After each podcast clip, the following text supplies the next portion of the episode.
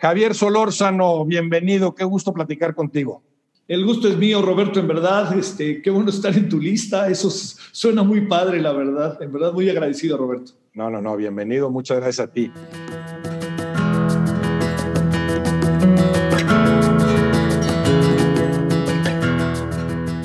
Eh, empezaría por preguntarte, Javier, tu experiencia como deportista activo desde la niñez, ¿a qué jugaste de niño? ¿En dónde? ¿Cómo?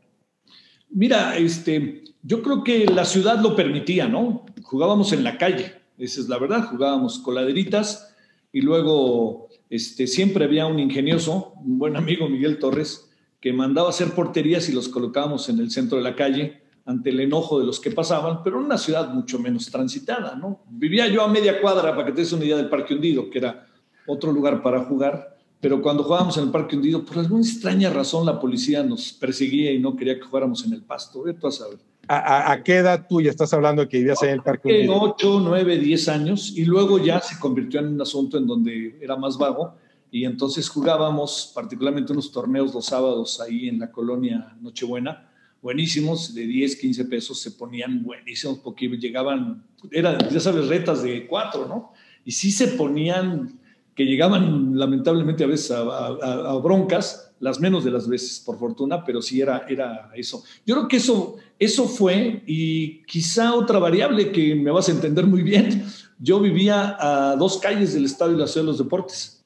Sí. Entonces, pues íbamos, eran los juegos que hacíamos, que jugábamos fútbol, soccer, fútbol americano, tratábamos de jugar este, béisbol, que era otro muy importante, pero el fútbol americano porque muchos de los que vivían, a lo mejor te acuerdas algunos de ellos, José Guzmán Vera, aquel que era pateador, era nuestro vecino y este, pues le iba al poli, nosotros le íbamos a los Pumas, pero cada vez que jugaba le íbamos al poli, jugaban en Ciudad de los Deportes, Tristán Moreno, varios, ¿no? Pero digamos, eso fue este, digamos, la parte que también juegas en la escuela, ¿no, Roberto? Eso, este, luego si metes gol, te dan un punto en matemáticas, entonces yo me apuraba, si no iba a clase me apuraba en el entrenamiento y en los Para pasar la materia. Eh, de ese, eh, en esa época, en Ciudad de los Deportes, ¿jugaba el Atlante? Eh, no, era mucho antes. mucho, antes. Sí, mucho antes. Yo jugaba, fíjate lo que son las cosas, en los 50. Antes de Cruz Azul, de Atlante. Sí, sí, mucho antes, fíjate. Jugaba Ahí pasaron dos cosas. Jugaban ahí antes de irse ya formalmente a CEU, yo tenía como cuatro o cinco años. El papá, el abuelo, fíjate, de Manolo Sol, Manuel Sañudo, nos llevaba al estadio. Este, entonces ahí fue el primer encuentro. Y luego ese estadio se fueron todos a jugar a Ciudad Universitaria, mucho antes de la Azteca, y se quedó jugando en ese estadio la Liga Española. Entonces desde ahí tuve el primer contacto y era maravilloso ver jugar a la Liga Española en ese ah, lugar. Ahí, se jugaban partidos de la Liga Española. La Liga Española a las 10 y a las 12 los domingos. Entonces todo el mundo peleaba con los equipos por jugar ahí. Nunca jugué yo en la Liga Española ahí en el estadio. Pero se fueron luego a Ciudad Universitaria y ahí entre el papá, de, el abuelo de Manolo Sol, Manuel Sañudo, y luego más adelante eh, don Mario Carmona, que tenía un taller muy divertido que decía, si a su suegra quiere hacerle una balona, cómprele un auto a Carmona y fue americanista recalcitrante, pero a morir. Fue el que coronó a Pelé, ¿te acuerdas que le pusieron una... una Fue él, y era nuestro vecino. Y entonces vivíamos en una calle en donde, fíjate, preciosa, ahí en la calle Cincinnati, vivía la Tariacuri, vivía Esmeralda, vivía don Carlos Illescas, poeta, y Tito Monterroso y vivía este señor Carmona y era... Tito Monterroso lo tenías de vecino. Sí, hombre, no, no, eso era... ¿Le ayudaste, ¿Le ayudaste a escribir el del dinosaurio y todo ahí o no?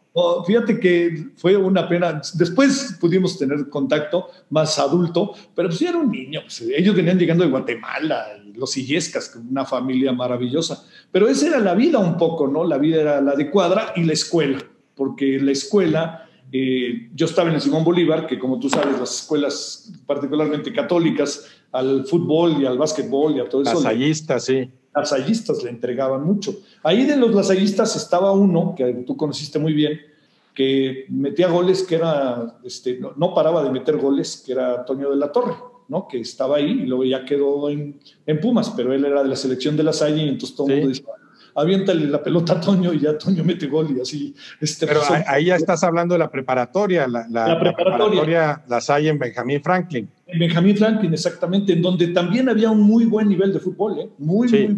Sí, me, tocó estudiar, me tocó estudiar ahí, a ti también creo, y en el Simón Bolívar estudiaste en cuál, en el de Churubusco. En el de exactamente, el de Churubusco. Oye, que además era alentador que tuviera dos canchas de fútbol, ¿no? Sí.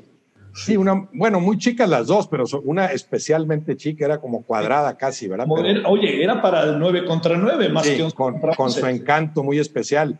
Eh, pero tú dices, cuando vives en el parque hundido, ubicas todo desde tus 6, 7, 8 años. Muy bien. Pero entonces son muchos años. también ya de, de, joven, de 16, 17, cuando entras a la Liga Española, ¿era viviendo ahí? Sí, bueno, lo que pasa es que como suele pasar, este, eh, digamos, ahí pasaron cosas, eh, pues uno, uno va creciendo. Eh, tuve una oportunidad de dedicarme al juego formalmente. Este, a lo mejor te, te vas a acordar muy bien, eh, Walter Romeño estaba dirigiendo al América. Sí. Y entonces Walter, que era, era una persona, era un hombre decente, maravilloso, eh, un día me, vio jugar y me dijo, órale, vente para acá, vente para Entonces me fui a probar y igual que a lo mejor pasó como a ti, ¿no? No, no, no quise dar el paso porque pasaron otras cosas desde familiares. Este, Mi papá lamentablemente falleció, este, pero también de otra parte, fíjate, que empecé a tener eh, como una relación eh, con la política y particularmente con gente que tú conoces incluso y sabes algunos días quiénes son. Pues algunos estaban en la guerrilla, otros eran de la izquierda, etcétera. Pues, estamos hablando de tus, tus 18 años, Javier, más o menos. sí, sí, 18 años. Entonces, yo, a diferencia de muchos, estos seis meses que debía haber aprovechado, ¿te acuerdas, no? Que a los que hacemos referencias, que tardaba seis meses para entrar a la UNAM. Claro, terminaba la prepa y para entrar a la UNAM había que esperar de julio o agosto a enero, sí.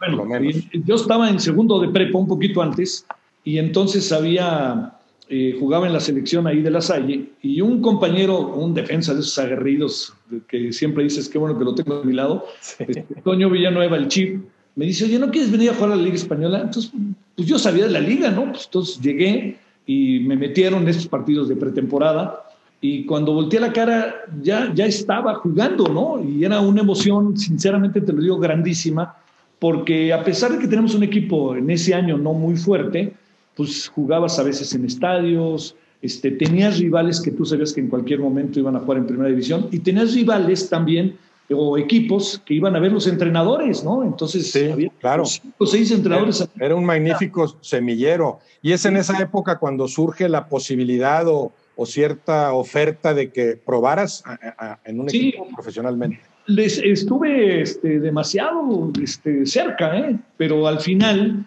yo creo que lo que pasó, a lo mejor fue que no hubo las condiciones, no me sentí como tan, tan integrado, que eso también cuenta y algo pasó en que entré a la universidad, y yo tenía que pagar una parte de la universidad. Mi padre, ¿Y, hablas, ¿Y hablas de la muerte de tu padre también? ¿Fue ahí a tus 18 años? 18, 19, más o menos. Y mi, y mi, padre no era muy futbolero, ¿eh? O sea, quien era futbolero, la verdad era el barrio, eran los cuates, ¿no? Que eran los que alentaban, órale, vente. Y como suele pasar, pues cambias de, de, de amistades sin que dejes algunas, porque los que se vuelven tus cuates son los que están ahí en la grilla política y etcétera, y haces cosas, etcétera, y el fútbol.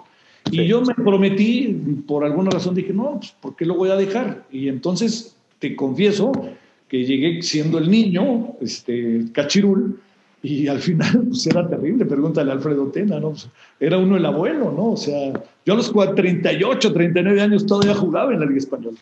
Bueno, pues ya, por eso, pero eso ya, ya, ya después, o sea, en, el momento en que, en esa coyuntura, el momento en el que surge cierta posibilidad de que, de que juegues a nivel profesional, se conjuga lo de tu padre, cierta premura económica, según te entiendo, eh, el, el, deseo de entrar a la universidad, o ya te tocaba entrar a la universidad, y, y, y, tus también, eh, eh, tus, tus, motivos políticos, el mundo en el que te desenvolvías, esa otra parte que no tenía nada que ver con el fútbol. Mira, yo, yo te cuento algo que también, porque además imagínate, no, no, todos mis amigos pensaban que yo me iba a los fines de semana a Acapulco, ¿no? Porque ya sabes, jugábamos a las 12. Con ese entonces yo llegaba soleado, no había cremas como las que usaba Cesario Victorino, ¿te acuerdas? No había nada de eso. No, llegaba Completamente cubierta la cara, sí.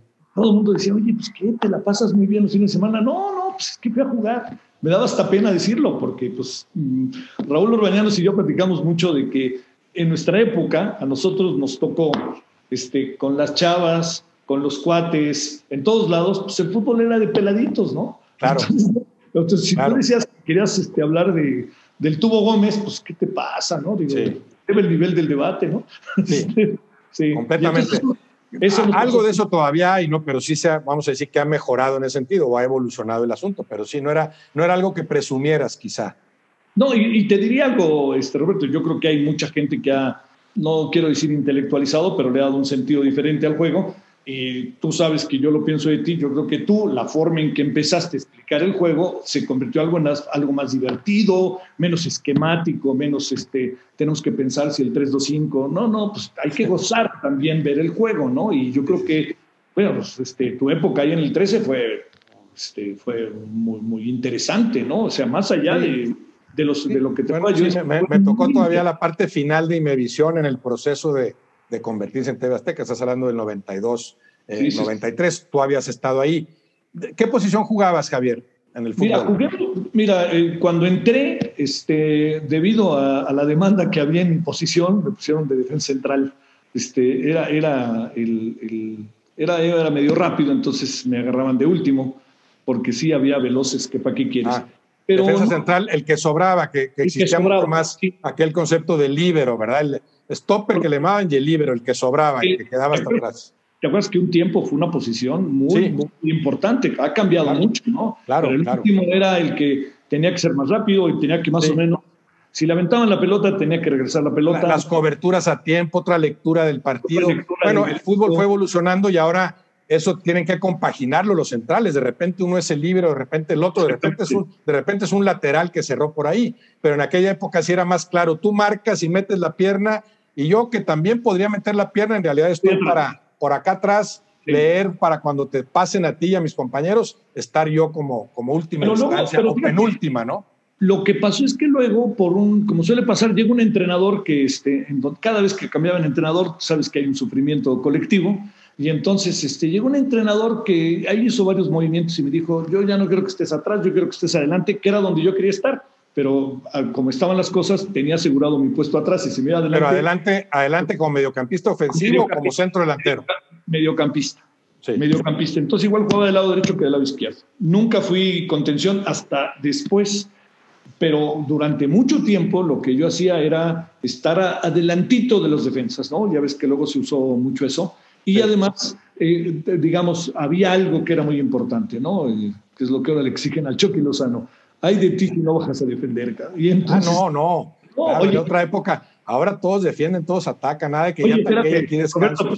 pero en ese tiempo, si no bajaba, ¿sabes qué? El entrenador, que era realmente bueno, un alemán, él de origen alemán, te mandaba a la banca. Y me llevan 20 minutos y te mandaba a la banca, ¿no? Entonces, más vale, después de que habías entrenado con las dificultades que había para entrenar, entrenábamos a las 9 de la noche, en parques donde podíamos, y llegar el domingo para que llegaras y que luego te tocaba jugar allá por el estadio, por Bacardí o por Texcoco, y llegabas y que jugaras 10 minutos, decías, no me lo puedo permitir.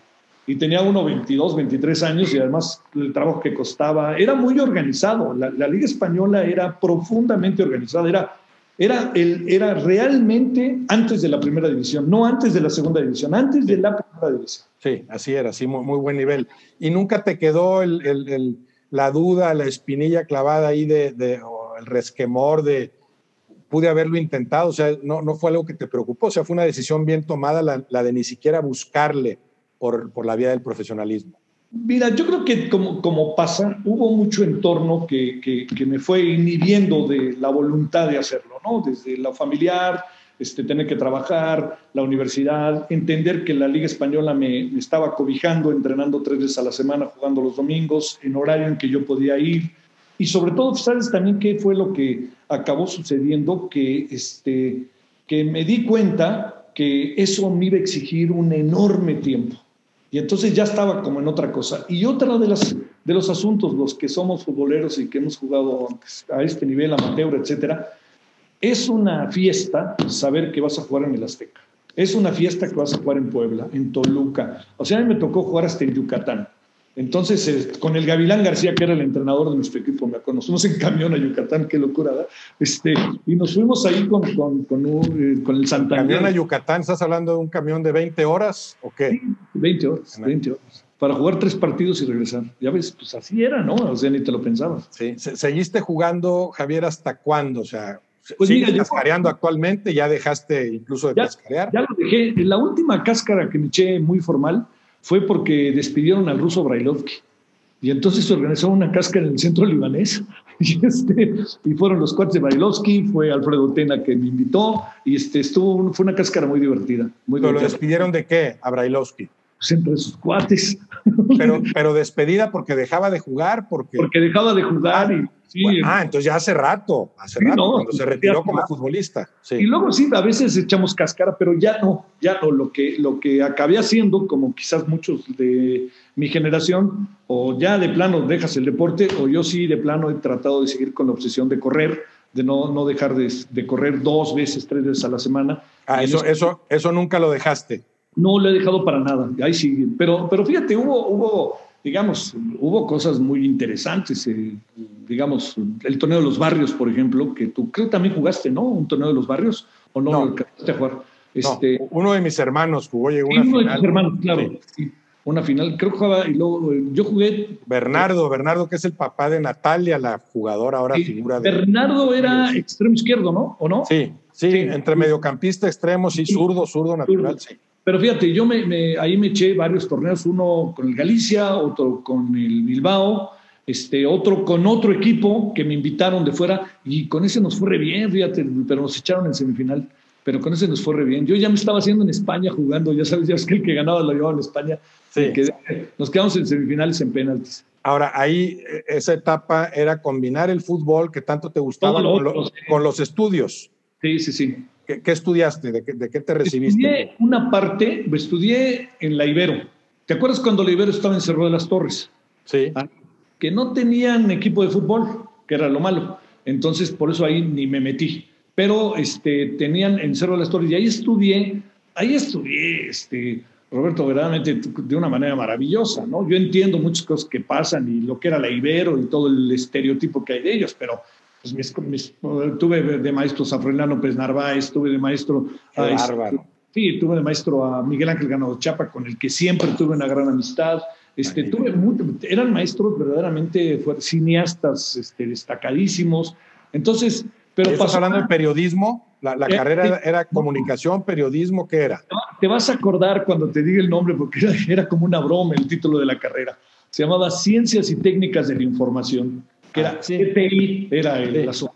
Bueno, de los que han salido, Héctor Aguilar Camín, todos ellos, ¿no? Muchos, una gran cantidad de gente que ha salido de ahí. Sí, porque los que, Froilán López Narváez y, Granados Chapa, grandes periodistas, yo por eso me, ellos te daban clase. Eran ahí. Scherer daba clases en, fíjate, daba clases ahí también en la Ibero. Pero fíjate que pasó algo que sí cambió un poquito todo, como todo el esquema de las cosas. Me faltaba ya poco para acabar la carrera este, 1974, principios de 74. Veníamos de algo que en México había sido muy importante, que además este, yo tuve oportunidad de conversar involuntariamente con eh, los chilenos futbolistas. Ah, sé que lo conoces. Con lo de Allende, muy reciente. Juan Rodríguez Vega, este, con Carlos Reynoso, este, que luego platicamos del tema, siempre como, no, no, no muy abiertamente, pero te acuerdas que tenían chilenos que jugaban aquí en México, y contigo seguramente jugaron en el Atlético Español, en claro. América. Rodríguez Vega y, bueno, y Reynoso como adversario con América. Oye, y, Roberto Hodge, ¿te acuerdas? También, adversario, sí. Entonces, este, resulta que se vino el golpe de Estado, eh, pero antes de que se viniera el golpe de Estado, Allende vino a México y hicieron una ceremonia en Palacio Nacional y fueron invitados los jugadores chilenos, que por cierto, a lo mejor te acuerdas, la noche anterior habían tenido una bronca un Atlético Español América, pero bronca, bronca. yo, este, yo, yo, ¿sabes por qué me acuerdo tanto? Porque jugamos el preliminar. ¿Te acuerdas que había preliminares, no? Sí. Se dieron hasta con la cubeta y el día siguiente yo fui invitado también a lo de Salvador Allende por las cosas políticas y estos estaban como si nada. Yo decía, no puede ser, si ellos se estaban matando y ahora menos. Rodríguez Vega con Reynoso y Hodge como adversarios, sí. Claro, como adversarios. Bueno, pero tú decir qué fue lo que pasó, que se vino el golpe de Estado y hubo una gran especulación que les tocó a ustedes en Monterrey muchísimo. Empezó a decirse que eh, iba a dar un golpe de Estado, este, se iba a dar un golpe de Estado en México, y empezó a decirse que si Salvador Allende se había suicidado o, se, o lo habían asesinado, y andábamos con la idea de que el suicidio no podía haber sido. Y entonces... Eh, no, se sabía que no, sí. Sí, se hizo una investigación, Roberto, eh, escolar, pero por parte de una agencia externa. Y hubo un grupo que nos opusimos de manera clara porque era, sentíamos que era una intromisión. Y en estas cosas muy típicas de la izquierda, ya sabes, de que si nos están manipulando y todas estas cosas, y que está metida la CIA, la DEA y Peto a saber quién más, somos un grupo que nos opusimos y nos opusimos bien. O sea, nos opusimos a través de un trabajo de investigación para demostrar. Se hizo un gran juicio en la Ibero, faltándome tres materias para acabar la carrera, y en este juicio nos virtualmente nos echaron. Entonces yo, que soy así, pues agarré mis cositas, me fui a la UNAM, me salí del Ibero y nomás me, este, nomás me, consideraron, porque es la ley de profesiones, dos años, entonces pasé a segundo año, de estar en cuarto pasé a segundo. Pero para, para no hacerte el cuento muy largo, ante la decepción y ni hablar, para cómo lo explicas incluso tú mismo y ahora qué haces, este, en fin, bueno, la UNAM no cobra, entonces, y además Granado Chapa jugó un papel muy importante para que entráramos, éramos tres personas. Resulta que ahí mismo, 1974, sí, 74, un maestro que tuvimos de sociología, al que no le gustaba el fútbol y que me decía que no podía entender que me gustara el fútbol, porque una vez hice un intento de ensayo en la clase de sociología que me gustaba mucho, me dijo, oye, se va a hacer la Universidad Autónoma Metropolitana, ¿no quieres trabajar? Le dije, pero me está bromeando, le decía yo. No, no, sí. Le digo, oiga, es una irresponsabilidad del Estado mexicano la que están cometiendo. Y entonces me fui a la UAM y fui profesor, investigador, fundador, 15 años estuve ahí de maestro de tiempo completo y investigador. Y me quedé ahí y entonces eso, como nunca, me dio la política y me dio la posibilidad de entrenar todas las veces que quería la semana para jugar los domingos en la Liga bueno, Pero además hablas de una etapa de la política en México y en el mundo eh, muy especial, eh, revuelta, ¿no? Eh, lo, de Allende está muy cercano a lo de Eugenio Garzazada en Monterrey, el asesinato. Es, por ahí es el apogeo de la Liga 23 de septiembre, todo eso, ¿no? Entonces, en ese momento es cuando más involucrado estás tú en todo eso y me imagino que, por ejemplo, la figura de Allende te simpatizaba me simpatizaba profundamente porque bajo esta perspectiva era la izquierda democrática, la izquierda que llega al poder a través de las elecciones. Entonces fue claro. una cosa. imagínate hacer la carrera este, que ya había dado el golpe de Estado, pues muchos amigos chilenos que yo tenía, pues los trajimos a México, esto se permitía en ese tiempo, para que nos ayudaran al diseño de la carrera. Y ahí estuvimos. Tengo muchos alumnos que pasaron por mí, yo no soy responsable de sus irresponsabilidades, este, pero tuve una buena cantidad de alumnos muy, muy padres, ¿no? Por Roberto Zamarrito fue mi alumno, para que te des una idea. Sí, no, muy, allá, padre. Allá él. ya me imagino todas esas experiencias.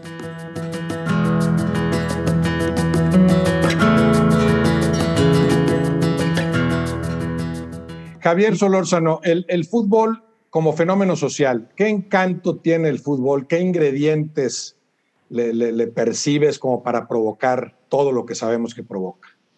Mira, yo creo que hay como muchas cosas, Roberto. Este, digamos, eh, déjame contártelo a lo mejor en un, en un asunto ahí que parece menor. Eh, en un partido de fútbol que, que me tocó jugar en el Azteca, que yo sé que jugaste muchos, era muy emocionante. salir del vestidor ya era emocionante, entrar al vestidor ya era emocionante. Entonces salimos y este y entonces pues la gente iba llegando, ¿no? Eran, eran los partidos, ¿te acuerdas que eran a las ocho y media, ¿no? pues el partido era a las seis o a las cinco y media, no me acuerdo. Y entonces yo estaba jugando y de repente me dieron la pelota y chuté así como un, poco para deshacerme de la pelota, pero tirando a bola a ver si algo pasa. Y la pelota pegó en el poste en la parte de arriba, que fue histórico para la, plática siempre, ya sabes, es más importante el fútbol después del fútbol que durante el fútbol a veces. Entonces la pelota pega en el poste y yo oigo que el Estado hace, ¡ah! Dije, pero si nadie nos estaba viendo, ¿cómo es posible? O sea, ¿qué es lo que pasa con la gente? ¿Qué le emociona si no saben ni quién soy, ni qué equipos están jugando? ¿Qué es lo que sucede? Yo creo que el fútbol le, le dio a la sociedad un código. Eso es una de las cosas que a mí, créeme, más me gusta, ¿no?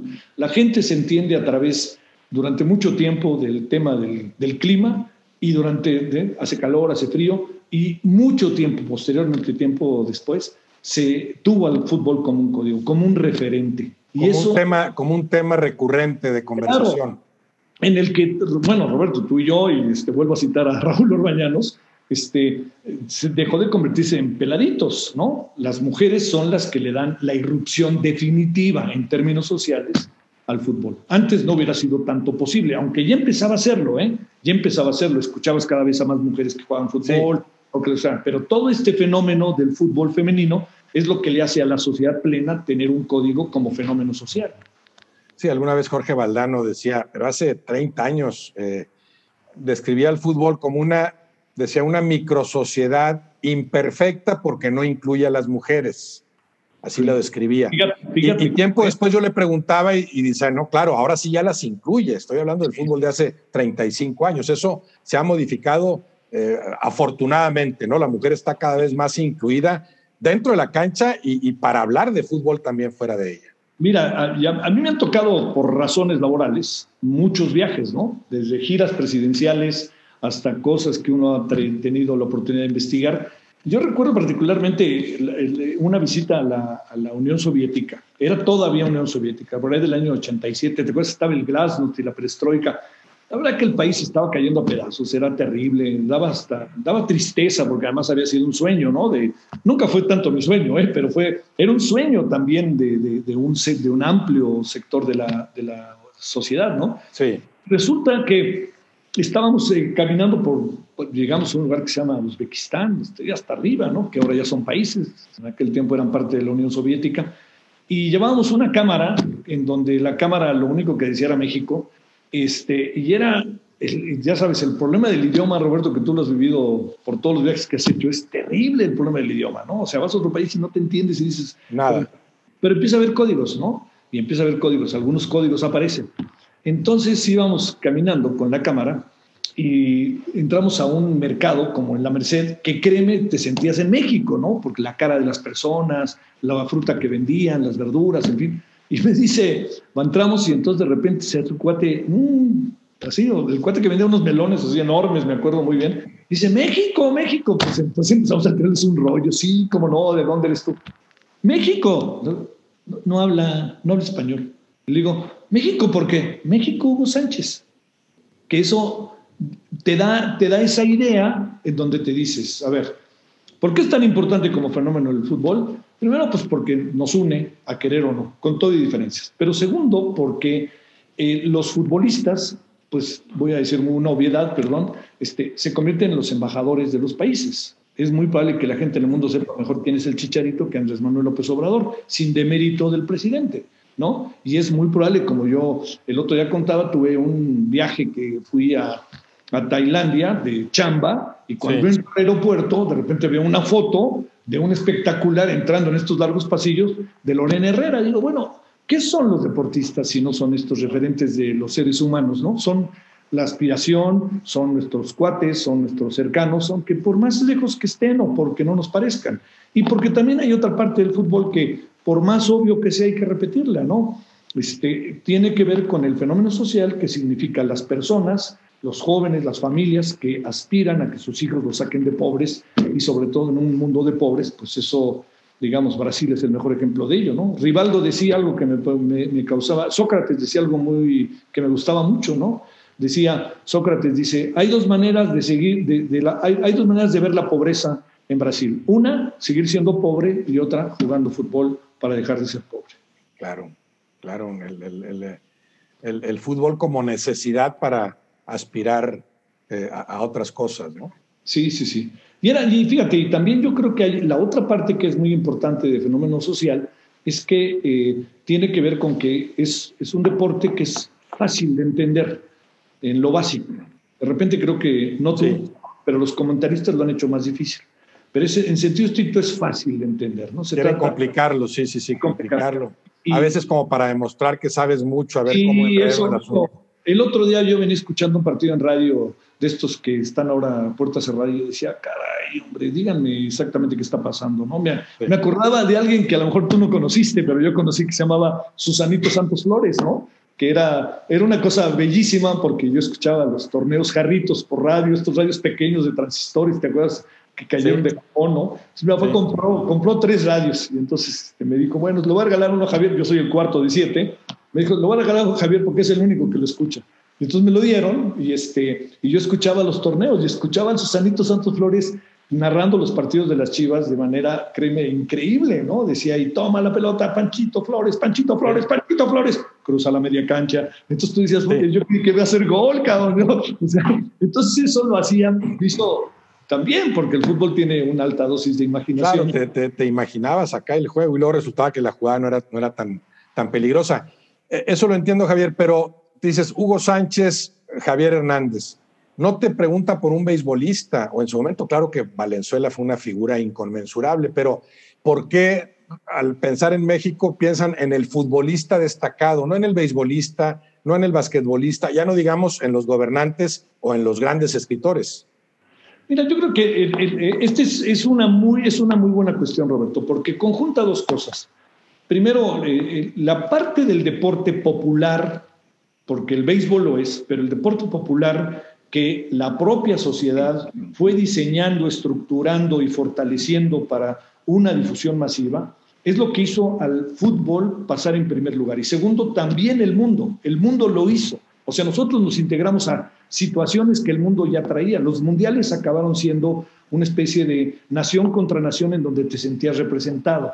Y eso creo que fue mucho lo que pasó. Muchos de mi generación, yo creo que a ti quizás no te tocó tan directamente, nos quedamos como abrumados con el Mundial de Chile, porque ya sabíamos lo que había pasado y el propio Fernando Marcos decía, qué bueno que usted ya sabe lo que pasó porque lo estaba narrando en vivo, porque este gol que nos acaba de meter Peiró es una locura, cómo no lo detuvo el Curachay o del muro, no me acuerdo quién era. Esa sí me dolió, ¿eh? Tenía 10 años, ¿eh? Me dolió, esa me dolió. Bueno, esa y la, de, la del 4-1 del Mundial de México. Pero, este, pero a lo que me quiero referir en esto, Roberto, es que yo creo que el otro deporte que sí logra conjuntar esta identidad en lo nacional, fundamentalmente, aunque ya no sea tanto, pues es el box, ¿no? El box, pues digo, yo soy de la generación de Vicente Saldívar, de Chucho Castillo, de Rubén Olivares, de Rafael Herrera, de todos ellos, ¿no? Que eran este, una cosa, Poncho Zamora, y de Mantequilla Nápoles, y del Salvador Sánchez, sí, sí, Salvador, Sánchez, que era emocionante. Pues entonces, era, era, tú lo tenías en la televisión, no teníamos lo que tenemos ahora, y se convertían en personajes que además eran verdaderamente versátiles y divertidos. Y bueno, ya sabías lo que podía pasar con Rubén Olivares. Yo, yo una vez, una pelea de Rubén Olivares contra Rafael Herrera, no la pasaron. Entonces luego por alguna cuestión que empezaba a pelearse las televisoras o, los derechos. Fue en cuatro caminos y cuando terminó la pelea estaba ahí la televisión y entonces tú veías a Rubén Olivares y veías a Rafael Herrera y yo decía, ganó Olivares. No, Olivares había perdido en el quinto round, pero ya traía la fiesta, ¿no? Y Rafael Herrera traía, porque decían que era hasta acólito. Lo que me quiero referir es que es otra parte, también hay una identidad con la sociedad, hay una identidad a gente, los quieres, no los quieres, en fin, ¿no? Digo. Sí, te, identificas, ¿no? Los, los 11 de la tribu que tanto menciona Villoro. Bueno, el, sí, claro, por supuesto. El ensayo, el artículo, aquel, eso, te sientes representado por ellos. Tú, Javier, eh, tu gusto por el fútbol, el, el, el, goce por este juego, lo que le entiendes al mismo, ¿de alguna forma crees que te ha servido para entender también otras cosas más importantes, para entender lo que sucede en el ámbito político a veces, por ejemplo? Pero por supuesto que sí. Has de decir que cómo es posible. Mira, yo tuve dos o tres jugadores que, que, yo veía que, que eran jugadores que a mí me hubiera gustado hacer lo que ellos hacían. No lo vas a creer. Pero a mí, Wolfgang Overath me gustaba lo que hacía. Hombre, jugadorazo. Oye, ¿sabes por qué? No se le reconoció. Overath para mí fue el mejor alemán en el 70, pero bueno, Beckenbauer tenía otro tipo de fama y otros jugadores. era una alemana muy llena de estrellas, ¿no? Pero, pero a ver, pero ¿qué hacía este, realmente? Wolfgang Overath nunca dejaba de correr. Uno decía, bueno, ¿y este cote cómo le hace? Se tiene que parar algún día, ¿no? Pac. Bueno, me acuerdo mucho del partido por el tercer lugar del Mundial de México que le ganan a Uruguay. Él mete el gol en el 70. Sí. 1-0, gol de Overath, sí. Oye, me acuerdo, Roberto, subía, bajaba, subía, y además algo que me encantaba de él, siempre pedía la pelota, siempre la pelota, nunca se escondía, no, yo la quiero, yo la quiero, yo la quiero. Eso y luego me gustaban otros que eran un poquito más versátiles, por ejemplo, los brasileños siempre hemos tenido cierta, pero Gerson, te acordarás, que es la generación, el propio Rivelino, aunque Rivelino me parecía... Oh, eh, Gerson... Con Pelé, Tostao, Clodoaldo, Everaldo, sí, pues que se no, le Clodoaldo era un, verdaderamente, era, era, un desvergonzado, yo decía, ¿no? O sea, en una final del Mundial de Italia, contra Italia se pone a jugar la pelota y darle vueltas y vueltas y vueltas, se la tenían que quitar. Se la quitaron, ¿no? Y fue gol, creo que de Boninseña, no me acuerdo. Pero te cuento esto. El, el empate a uno es, es de Boninseña y luego termina 4-1. Pero sí me ibas a decir, el fútbol en ese sentido, digo, ¿cómo te ayuda? Sí. Yo creo que en buena medida jugaba de medio porque me gustaba entrelazar las cosas. O sea, a mí me divertía más que un delantero metiera gol que lo metiera yo, pero que yo tuviera que ver en todo el proceso. Me gustaba más que viniera un córner en contra y que yo estuviera ahí siempre listo para que me le echaran. Yo, yo, me, yo me podía encargar, decíamos siempre jugando, sobre todo cuando Alfredo Tena llegó ahí al, al Llanes, decíamos, yo me puedo encargar, pero dénmela, ¿no? Y entonces el, el, gran asunto era cómo te la deben de dar, pero cómo tú debes de hacer algo para que te la den. Y en eso yo creo que el fútbol se convirtió siempre en entender que uno tiene que estar pensando un pasito adelantado, pensar en los otros, pensar en cómo ayudas a los otros y pensar en explicar, explicar, explicar. Es una forma de decir lo que se hacía en el juego. Cuando tú tenías la pelota tratabas de, a ver, yo les voy a tratar de explicar qué es lo que se puede hacer. Muévanse para acá, muévanse para allá. Voy a organizar.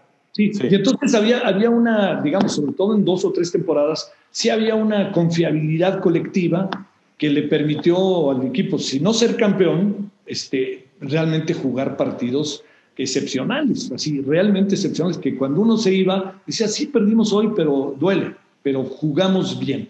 Entonces, yo lo que creo es que hoy en día a este país le faltan equilibrios. Yo estoy convencido de ello, Roberto. Le faltan equilibrios, le faltan maneras de ver las cosas. No pueden ser unilaterales, no pueden ser todo contra el presidente o todo a favor del presidente. Si La no polarización, sí si no encontramos justos medios, no nos vamos a entender. O sea, Estados Unidos es la mejor prueba de lo que está pasando. Estados Unidos está viviendo una polarización en donde lo primero que ha dicho el presidente, el presidente electo Biden es hay que buscar, hay que gobernar para todos, hay que gobernar para todos. Y yo creo que... Un gobierno el, de inclusión, ¿verdad? Claro. De, de, conciliación, sí. Y el fútbol es un deporte de conjunto, es un deporte por definición en donde no hay nadie que no es importante. Entiendo que se habla mucho de la responsabilidad del portero, porque es el último, ¿no? Es el sufrimiento del portero, como dicen. Pero yo te diría, si tú tienes un lateral derecho que te deja pasar, pues este, tu problema es el lateral derecho, no el portero, ¿no? Entonces, todos son importantes. Y entonces, cuando se da esta responsabilidad colectiva y este sentido colectivo, es este, lo que aprendí muy rápido. Yo, yo aprendí a pensar en los otros, siendo de familia numerosa, más en el fútbol que en mi casa, y nos llevábamos muy bien en mi casa. Cuando viene el fútbol y que de repente yo fallaba y que el de atrás me decía, yo me encargo, ay, se decías, este es, este es el sentido colectivo de la vida. Tu, tu, gusto y tu afición por las chivas, ¿en qué momento surge y cómo se va alimentando? Pues yo creo que lo que le pasó a muchos de mi generación, ¿no? En los 60 no había otra cosa. Y las rivalidades con el América me encantaban, no, para de, no, no tan en contra del América, ¿eh? pero yo vi partidos en Ciudad Universitaria entre América Chivas en 61, 62, 63, extraordinarios, o sea, con lo poco que yo podía entender, ¿no? Sí. Hubo dos o tres partidos, un, un, un partido perdió el América 2-1 que salí yo diciendo, hijo, pobre los del América, yo creo que me decían ganar. O sea, ese nivel, ¿no? Pero, Pero entonces, este... entonces tú, vamos a decir que te enamoraste o te sedujo el juego de las mejores chivas en la historia, o sea, te tocó ver Sí. en su apogeo a Héctor Hernández, Chava Reyes, el Jamaicón, el Tigre Sepúlveda, el Tubo Gómez. Ese equipo te tocó verlo. Me tocó verlo en varios momentos. Me tocó verlo en torneo de liga, contra el Atlante, contra el Necaxa, te acuerdas que jugaban en CU en aquel tiempo, contra el América, contra Pumas, cuando sube a primera división. Pero ¿sabes dónde me tocó verlo? En, en, en, un, en, estos torneos que se hicieron famosísimos y son nostálgicos, que nunca regresarán por fortuna. Sí, los cuadrangulares. sí. O sea, yo, yo me acuerdo haber visto por televisión el Necaxa Santos, por ejemplo. Sí.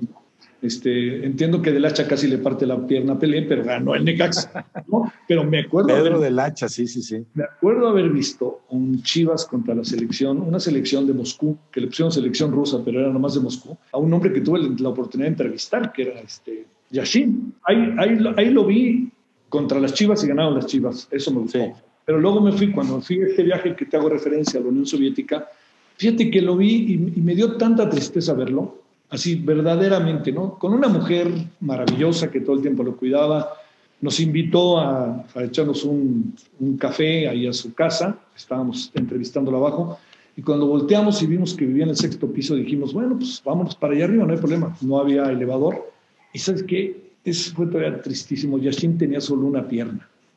Le ya, sí, en ese entonces ya, sí y le ayudamos a subir. Bueno, fue, fue, pero, pero fue emocionante, fue emocionante, ¿no? Este, fue emocionante entrevistar a Michel Platini antes de todo ah, Eso te iba a preguntar, Yashin, bueno, portero legendario, ¿qué otra figura, Platini, te tocó entrevistarlo? Platini lo entrevisté de manera que me, me, causó mucha gracia antes del Mundial de, de Francia. Me invitó a la embajada para ahí hacer una serie de cosas. Este, y me dijeron, oye, este, ¿quieres entrevistar a Platini? Y dije, claro que sí, ¿no? Entonces lo entrevisté, fue muy divertido, con todo y que Platini me parece que es un poco como soberbio, pero este, le dije, oye, ¿no te acuerdas? Este, en el, yo, yo vengo del, Canal 13, en el Canal 13 pasaban los partidos en la mañana los domingos, y fue muy bonito, te estaba Rafa Puente, ¿no? Creo que narraba, entre otros, ¿no? Le digo, fue muy bonito, le digo, pues digo, oye, verlo, y yo recuerdo que una vez jugó el Juventus contra la Fiorentina, entonces empiezo a ver que su cara empieza a cambiar, no negativamente, sino como diciendo, ¿qué me está diciendo este cuate? ¿no? Le digo, oye, ganaron 3-0, tú metiste los tres goles, y me acuerdo que al minuto 20, fíjate, hazme favor, la memoria futbolera, ¿no? Sí. Queda viendo y me dice, la verdad, no te vayas a ofender, pero no me acuerdo. Pero ¿cómo que no te acuerdas? Metiste tres goles a la Fiorentina. La verdad que no me acuerdo. Y luego me puse a pensar que realmente ahí fue donde me di cuenta de algo muy importante. La memoria del fútbol la hace el aficionado porque el futbolista juega tanto, tanto hoy en día y jugaba, ha venido jugando tanto que de repente un partido otro ya ni se acuerda de qué es lo que pasó, los acordamos somos nosotros. Habría que ver si no fue pose esa, porque sí, sí, sí, le metió tres goles a la Fiorentina con la Juve, porque jugadorazo Platini, jugadorazo, el, el, mejor francés para mí hasta que llegó Zidane, sí. pero, pero, pero dos grandes jugadores eh, franceses, no, no se distinguía tanto como goleador. Platini era un gran pasador, un gran jugador. Metió sus buenos goles, por supuesto, y muchos, pero no metió tantos, no metió 800 como para que se le olviden tres que metió en algún partido con la Juve. Mira, si bloqueó, yo me fui bien servido. Me sirvió a pensar. No tienes la... entrevista, Javier, por ahí. Mándamela para ver ahí su lenguaje corporal y sus. No tienes grabado nada de eso. Fíjate que los tiene este, el Canal 13, pero como ya ah. sabes, el Canal 13 de Serie Mi Visión pasó a vender planchas y ahora te cosa la vida, ya que te cuento toda esa historia que me tocó Oye, Y entonces, a ver, Levi Shin, Platini, ¿quién más? Platini de, ¿Figura del fútbol que te haya tocado entrevistar o, o, interactuar con él? Pues mira, este, tuve ahí varios, eh, tuve también la oportunidad de conversar con Gerson, que me, eh, eso fue muy casual, sinceramente no, en una oportunidad que estuve en Brasil. Luego, este, platicar con, con, varios mexicanos, algunos me han llamado la atención y otros no tanto. Eh, fíjate que últimamente he platicado por diferentes razones con, y también de carácter no estrictamente este, que tengan que ver con el fútbol, pero he tenido dos pláticas que te pueden sorprender, pero que me han parecido realmente atractivas con Miguel Herrera, con el Piojo. Este, hablando de otros temas, ¿eh? me, ha, me, ha, parecido sumamente interesante, ¿no? ¿Ah, sí? Bueno, es, novedad para mí, a mí me cae muy bien Herrera y tú, estás, tú dices que pláticas interesantes con él sin el tema del fútbol atravesado. El tema del fútbol atravesado, fíjate, y me, me, me, me llamó mucho la aquí mismo donde trabajo, este, lo entrevistamos, eh, que tenía que ver con un asunto eh, de exactamente el, fútbol con, con público y sin público, y me pareció ahí como muy interesante. Luego platiqué varias veces con Chava Reyes, que te has de imaginar que fue como un clímax en mi vida. Claro. Este, eh, con eh, Sabas Ponce también tuve no, pues te tocaron las chivas sagradas y entrevistaste a, las, con, a, los más sacros entre los esa sagrados. Generación de alguien que tú conoces, este, nos juntaba muy seguido, este, Pablo Salazar Mendiguchí, el que era gobernador de Chiapas, nos juntaba y entonces este, nos, nos reuníamos y platicábamos, mucho, platicábamos muchas veces de muchas cosas que tenían que ver con, con esas chivas pero nos juntaba que a ti y algunos jugadores o exjugadores. Sí, jugadores, luego lo, este, juntaba también a veces a políticos. Iba mucho Luis Fernando, el flaco, iba también, sí, que era también, como sabes, divertidísimo, este Luis Fernando. Y sigue siendo. Sí, y luego también conocía mucha gente del fútbol, ¿sabes qué? Por, por el propio Alfredo y Luis Fernando porque este, luego hacíamos comidas los domingos en la tarde que no eran muy peligrosas porque si recuerdas yo trabajaba al día siguiente a las 6 de la mañana en el noticiero de Imevisión y entonces iba Juan Manuel Álvarez, iban cuates que, que eran, pues, supongo, del Atlético Español, amigos de Luis Fernando y cuates de, Fredo que estaban en el América, el Negro Santos y así iban, ¿no? Entonces ponía muy divertido. Yo, yo escuchaba, la verdad que escuchaba. A veces sí no les creía, decían mentiras. Sobre todo había uno que siempre decía que Él, él, ¿Te acuerdas cuando decías de esos que meten un gol y nunca vuelven a aparecer? Sí. Este, si, yo, si yo mal no recuerdo, se llama Paco Macedo. Que claro, metió, del América, sí, sí, sí. Les metió a ustedes, creo que tú estabas en las Chivas en ese tiempo. Un Extremo gol derecho, creo que suplente mucho tiempo del Monito Rodríguez. El Monito Rodríguez. de características similares. Metió creo que un gol olímpico. derechos. Metió un gol olímpico. Sí, sí, claro. Chivas no sé si al Jalisco un 2-0 o no. No. ¿A, quién le anotó el olímpico? ¿Pudo haber sido a las Chivas? Ah, bueno, puede ser. No me acuerdo. Yo recordaría contra el Jalisco. Aquel entonces, oro que después fue Jalisco, ¿no? Entonces a veces iba a entrenar con nosotros y sí. entonces Luis Fernando y Alfredo se, A ver, cuéntanos cómo fue tu gol olímpico. Y contaba el gol olímpico. Entonces iba a las dos semanas. A ver, cuéntanos cómo fue tu gol olímpico. Sí. Y nos volvía a contar. Bueno, me tocó, fíjate que me tocó jugar con otros que luego estuvieron en primera división. Me tocó mucho el Fanny Munguía. ¿Te acuerdas del Fanny? Claro, claro, extremo, desequilibrante, sí, sí, sí. Fanny, Posterior Fanny, a Paco Macedo, mucho claro, menor. Sí. Fanny me decía, aviéntame la pelota, yo me caigo en el área. Y así era. Sí, ándale, ni más ni menos. Y, y, como tiraba los penaltis, este, yo, yo los tiraba, entonces era algo muy, muy atractivo. Una temporada terminé con 13 goles a mi favor, de los cuales 12 fueron penaltis. De otra manera, no había manera. Eh, ahí dices que entrevistaste a Miguel Herrera donde trabajas ahí en el Heraldo o en, en el Heraldo, aquí en el Heraldo. Y luego también hice como varias entrevistas. Algunas no las recuerdo muy bien, pero este, digamos, eh, platiqué, bueno, con Valdar una vez platiqué que me pareció siempre muy, muy agradable, muy sano, muy sano, muy, ¿no? Garantía, sí, sí, sí. Y te ayuda mucho. Con Luis, con Juan Villoro, que somos muy buenos cuates, hemos platicado varias veces de eso y de rock que este, ya sabes que, que, ahora sí que es lo otro suyo. Yo tengo un hijo que tiene un grupo de rock, entonces te has de imaginar que ah. este, está ahí, ¿no? Este, también seguido platicando. O sea, no, bueno, con el rock y el fútbol, ya no digamos la política, pues tienes de qué no, platicar con Oye, y, ya, y, agrégale la literatura y entonces ya eso, ya, claro, ya, claro. ya no acaba la noche, porque tú hice varios viajes, un viaje sobre todo a Alemania, muy divertido. Ah, pero te, nomás te quería decir que cada vez que voy a un país en otro tiempo, ahora ya no, pues es muy difícil salir por razones, además de coronavirus, siempre me proponía algo, les decía, denme la noche. Y entonces me iba a ver un partido de fútbol, ¿no? Y entonces me iba ahí a... Me fui en varios, este, en varios países, en, en Rusia, este, en Alemania, varios, en Uzbekistán, uno malísimo, pero lleno del estadio. Este, en Brasil, pues lo que todo el mundo ve, ¿no? Este, me tocó ver un Flamengo Sao Paulo en Maracaná. O sea, ¿te, te abrías el espacio necesario para Sí. ir a un partido de fútbol? Sí, Cuando sí, tu viaje obviamente era por otros motivos. No, no, imagínate acompañar a Carlos Salinas de Gortari a una gira y decirle en Brasil, oiga, no les importa si hoy en la noche no voy a la cena. Y me iba a ver allá a Maracaná un Flamengo, este, Sao Paulo. Cuando estabas, ¿te acuerdas? que en Sao ya, Paulo- y también para ya no platicar tanto con él, me imagino, y dices, me libero un rato de este cuate y me voy a ver fútbol. Bueno, tú imagínate.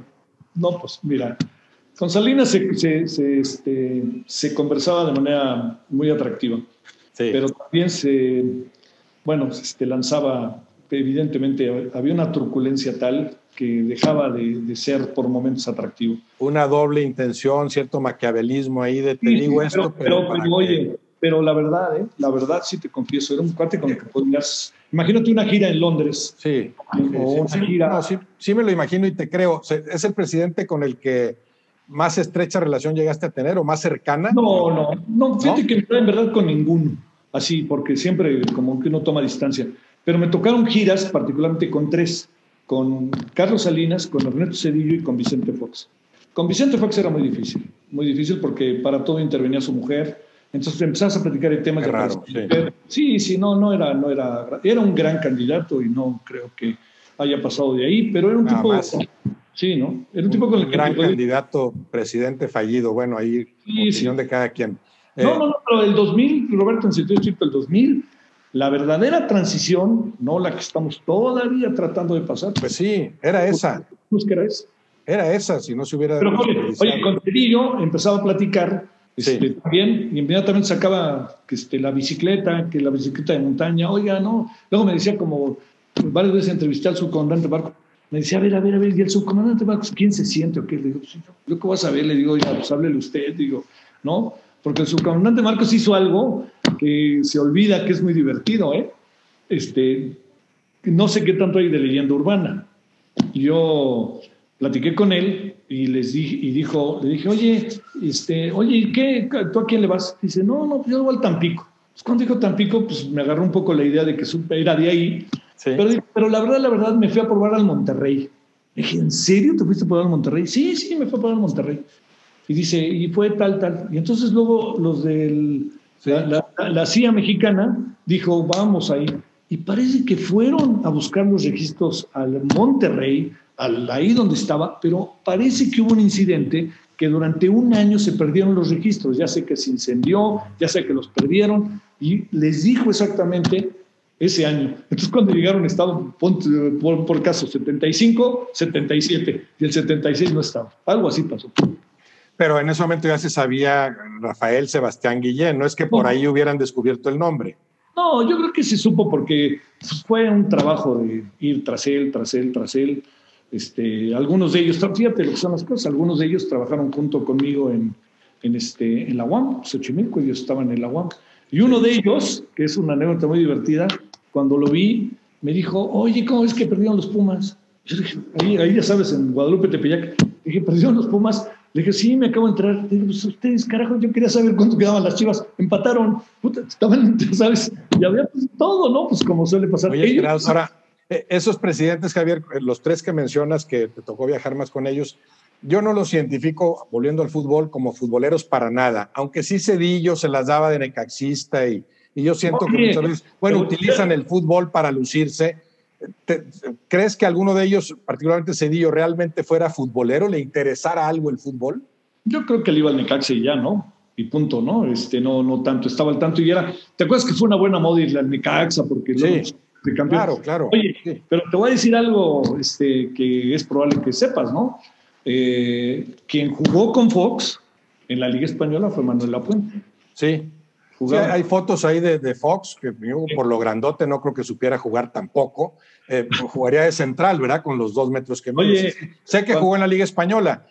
Pudo practicar el, fútbol, pero no creo que lo siga como aficionado para nada. No, no, no. Oye, algo que pasó muy divertido que contaban de Vicente Fox cuando jugaba en la Liga Española, que a mí me tocaba, yo lo veía de lejos, ¿no? No, no, no era, digamos, no era como un referente, vamos, ya ves que ves equipos y dices ese cuatro juega muy, ah, no, es, ese es, este, pásale por encima, ¿no? Era que le decían el tocacintas, le decían a, Vicente Fox, porque cada delantero, cada vez que pasaba junto de él, nomás se veía track.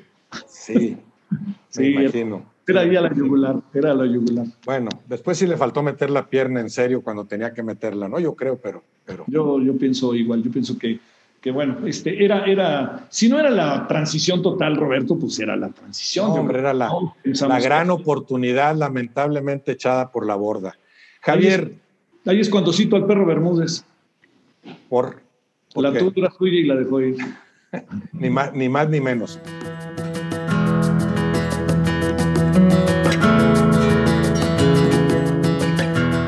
¿Qué podrías comparar entre lo que tú haces y hace un futbolista? ¿Qué cosas crees que más o menos comparten el, el crítico, político, periodista de primera línea como tú y un futbolista profesional de altos vuelos?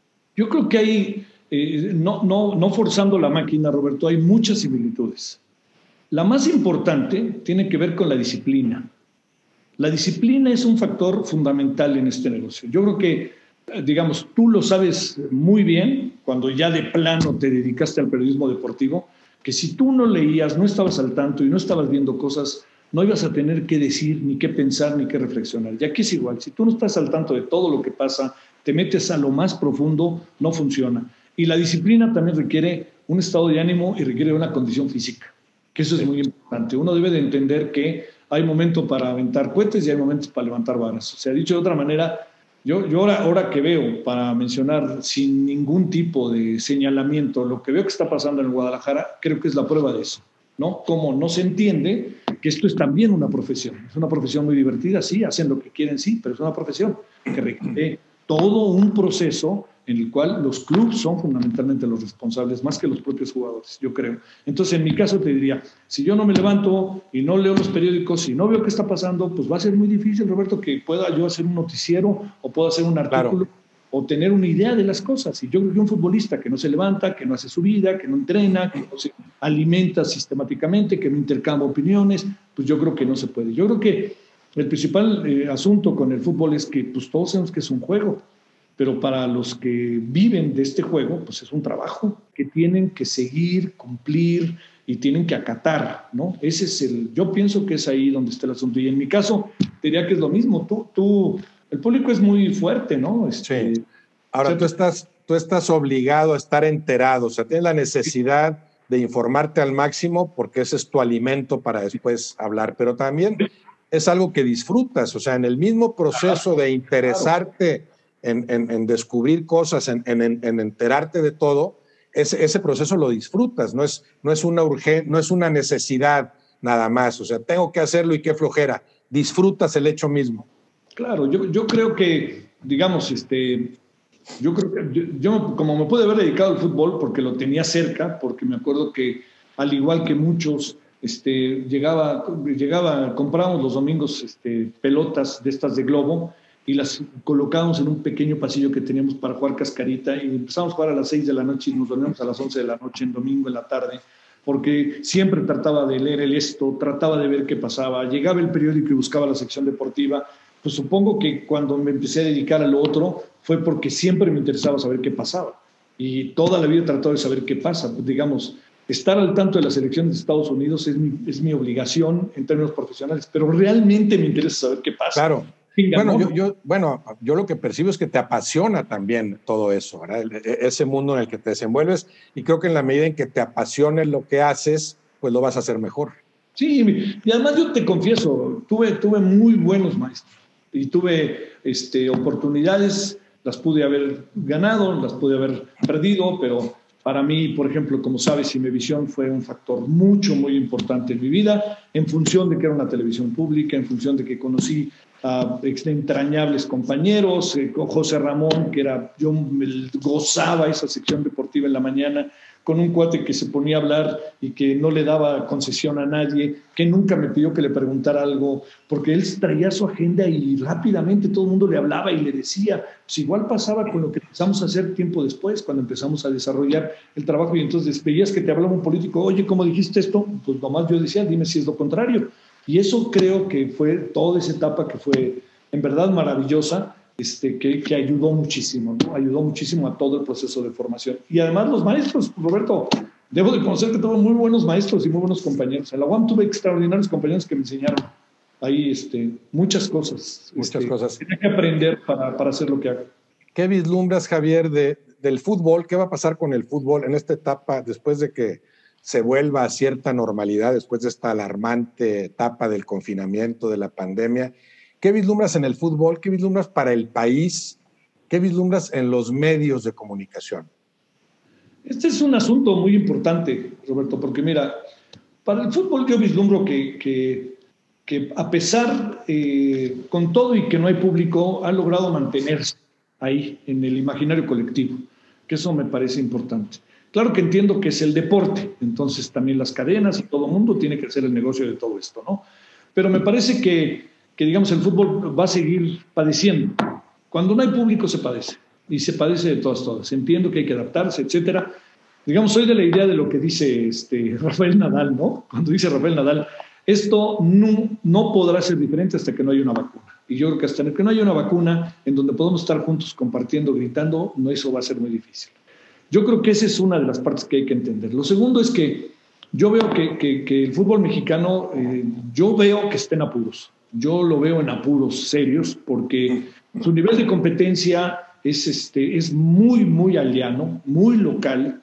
Eh, se andan peleando por no ir a la Libertadores, yo no lo alcanzo a entender. Y yo creo que Estados Unidos ya se lo tomó en serio.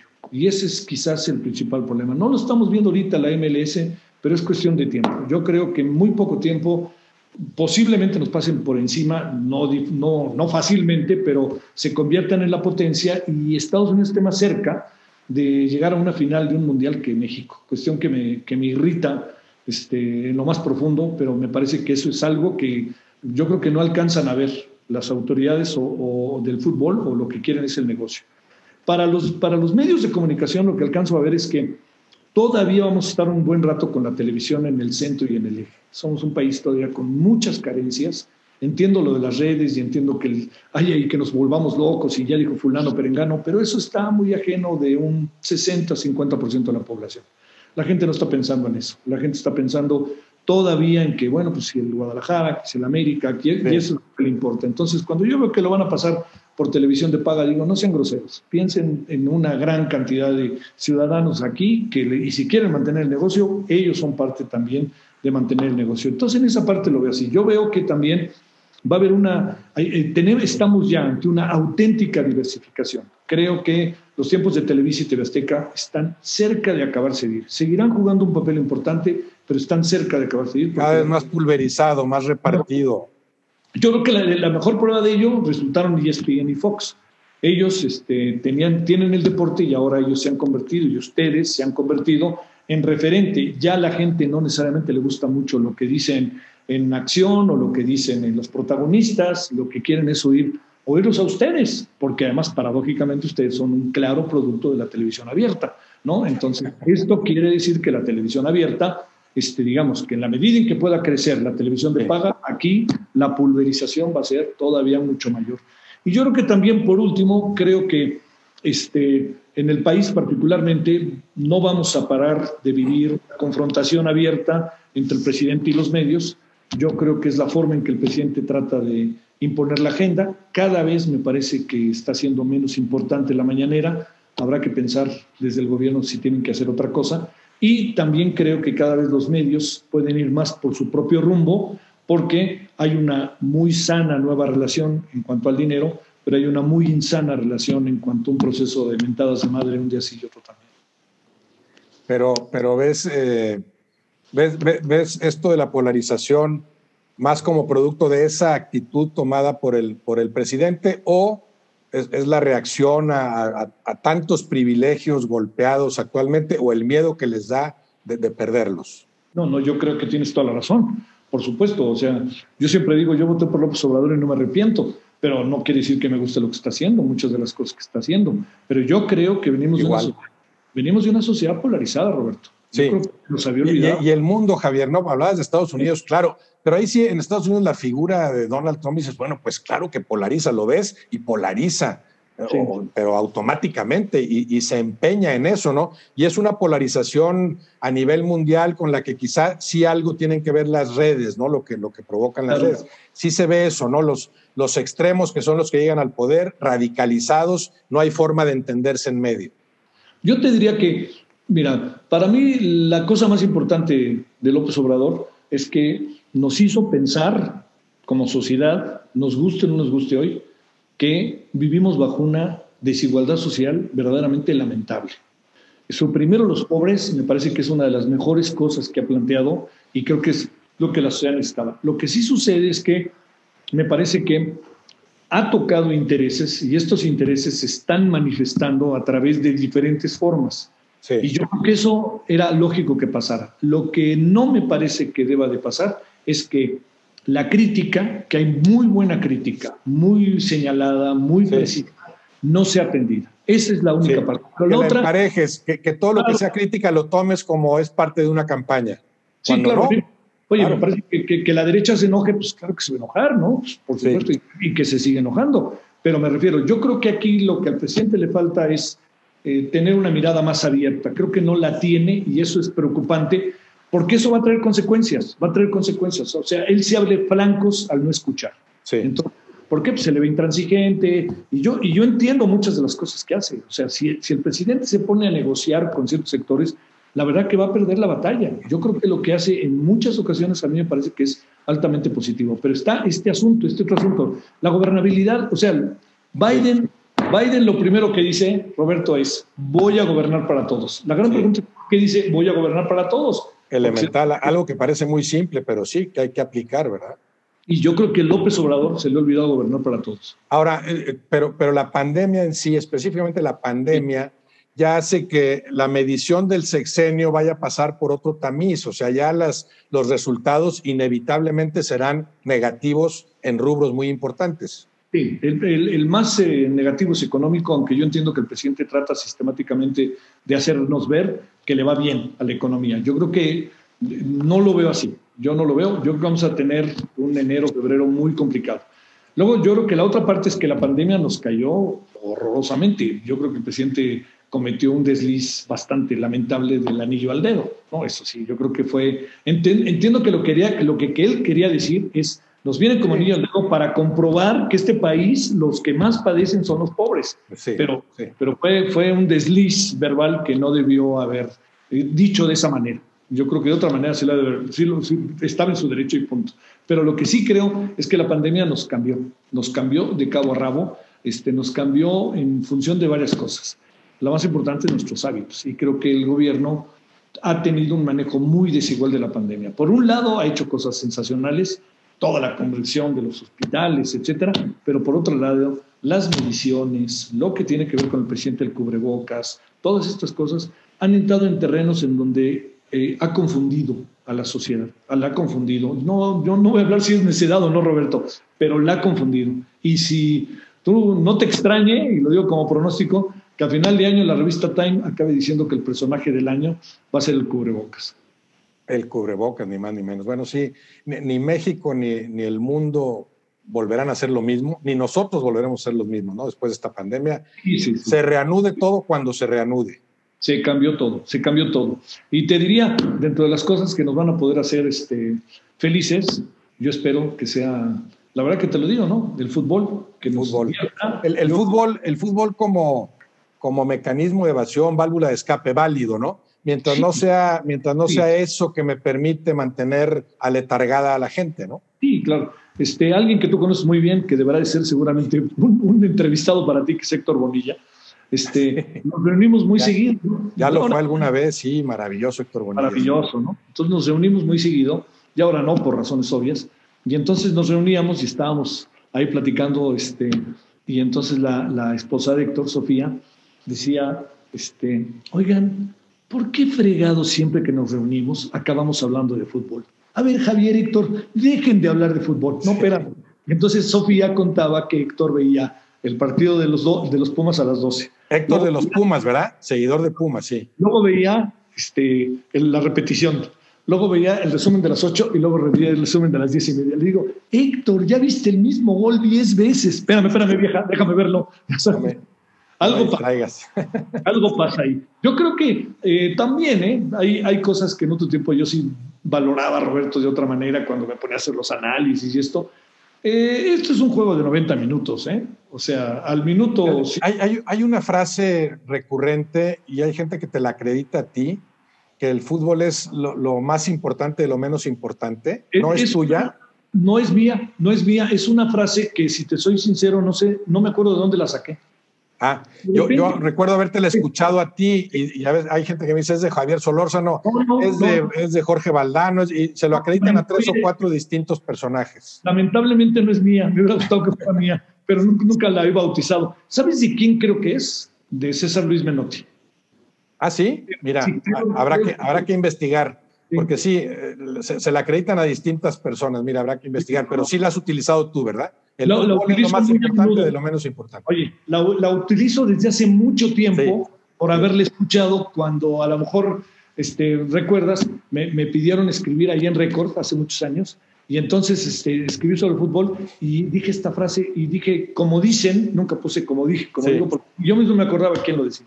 Así bueno, yo digo que la patente es a lo mejor, mientras nadie salga a reclamar que es de él, pues. Oye, bueno, también a lo mejor la soñé. con ella. Oye, a lo mejor la soñé y este, en el sueño pensé que era claro, mía. Claro, claro. O te imaginaste que alguien te lo había dicho y te salió ahí como inspiración. Bueno, por lo pronto yo voy a decir que es tuya. Oye, como, como, dice este García Márquez, este, nunca la, la, vida no es como es, sino como este, la percibimos, ¿no? Como la recordamos. Sí, bueno, o, o, más bien, sí, cada recuerdo es y además cada recuerdo es distinto. Cada vez que vuelves a acordarte de algo, le añades, lo aderezas, casi siempre lo mejoras. Corregido y aumentado, ¿no? se trata. Es. decir, es como, yo, yo te insisto, en la memoria futbolera, la memoria futbolera es lo más importante del fútbol. Son los aficionados, son los aficionados como recordamos que fue el gol, yo me acuerdo, este, que venía el centro, la paró, estaba atrás el defensa. Yo, yo una vez le conté a Enrique Borja, un gol que le metió a Italia en 1969. Y le dije, no, hombre, venía el Pichojos Pérez con la pelota corriendo, se entró y más bien tiró a gol y tú te aventaste. Me dice, ¿sí fue así? Le digo, claro, sí lo vi. Le digo, pues, ¿qué quieres, no? Sí, ¿no? Lo, vas mejorando, sí, la memoria, la memoria colectiva futbolera, que es muy especial. Javier Solórzano, te lo agradezco. No, hombre, Roberto, sabes que estoy, este, además, como yo te vi jugar y yo sí sé que jugabas muy bien, que eso no lo cuenten. Por lo menos me entretuve mucho, eso sí te lo garantizo. Bueno, y luego ahí organizaste una bronca, ¿no? Tanto como organizar, no, pero parece que sí, en, algo derivó un festejo eh, mal encaminado. No, contigo podríamos seguir platicando, Javier, y podríamos hacer tres o cuatro programas, pero sabemos muy agradecido. Oye, déjame decirte, el día de la bronca yo estaba en el estadio. ¿Sabes ¿Ah, por qué? Es que en ese tiempo Ten era nuestro entrenador y entonces este, jugamos a las 10 en el Internado México y nos cruzamos. Yo habría llegado al estadio como a las 12 y 20 más o menos. Y este, y me tocó de frente la bronca. Y decía, ¿qué está pasando aquí? Pero, pero tu entrenador era Tena como, como, Él era jugador. Y siendo jugador en activo, ¿a ti te dirigía? Era el Llanes de la Liga Española. En el Llanes de la Liga Española. Y, tú siendo Chiva ya, Chiva recalcitrante. Eran, eran reconocidas nuestras diferencias. ¿Ah, sí? Sí. Él entendía, tengo uno de mis jugadores aquí, pues es Chiva, Chiva, como habría otros también, me imagino. Oye, espérame, por ahí pasó ¿Te acuerdas de aquel que era un medio, Miguel Ángel Murillo? Uno pelón que era que jugó en la, luego se fue, creo que se fue al, Correcaminos, algo así. Ese salió ahí del equipo, se lo llevó Tena después de otra. De, ah, pues es que te acuerdas que luego jugaron contra el Nesa y se quedaron expulsados medio mundo de los dos equipos. Eh, jugó el América y el América. Eh, Alfredo se llevó a dos o tres de la Liga Española a jugar el siguiente partido. Entonces te tocó de espectador en el Azteca, estás hablando en el 83, el verano del 83, aquella. En un, partido muy padre, ¿eh? antes, de la bronca fue un partido muy padre, muy, muy sí, Sí, sí, Accidentado y, pero padre, hasta unos paracaidistas ahí. Era bonito por la, por la, por la, porque, porque en pocas ocasiones, de no ser en los 60, sentí tan estrecha la rivalidad y eso fue muy padre. dos querían ganar auténticamente. Sí, fue, fue un punto culminante. Bueno, y el año siguiente se juega la única final América Chivas desgraciadamente ganada por el América. Pues sí, no se va a olvidar. Yo pensé que con la salida de Armando Manso todo estaba resuelto, pero después me di cuenta que no. Javier Solórzano, te lo agradezco en serio, ¿eh? Te mando, un abrazo, te mando un abrazo y seguiremos en contacto. Será para mí un gusto y te estoy en verdad muy agradecido, Roberto. No sabes qué, qué padre ha sido conversar contigo.